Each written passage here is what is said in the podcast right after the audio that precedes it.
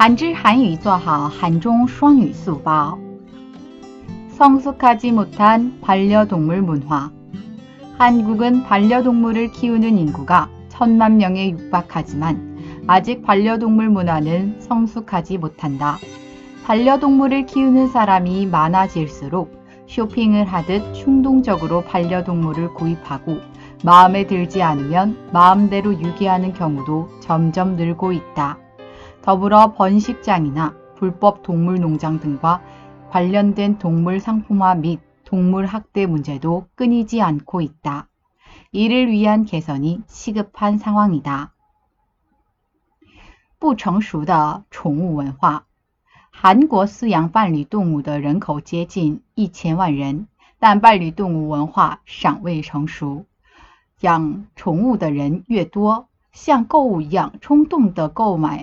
动物，不满意就随意丢弃的情况也越来越多。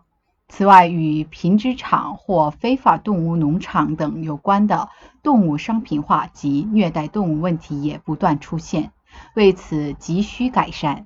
韩语资讯尽在韩知。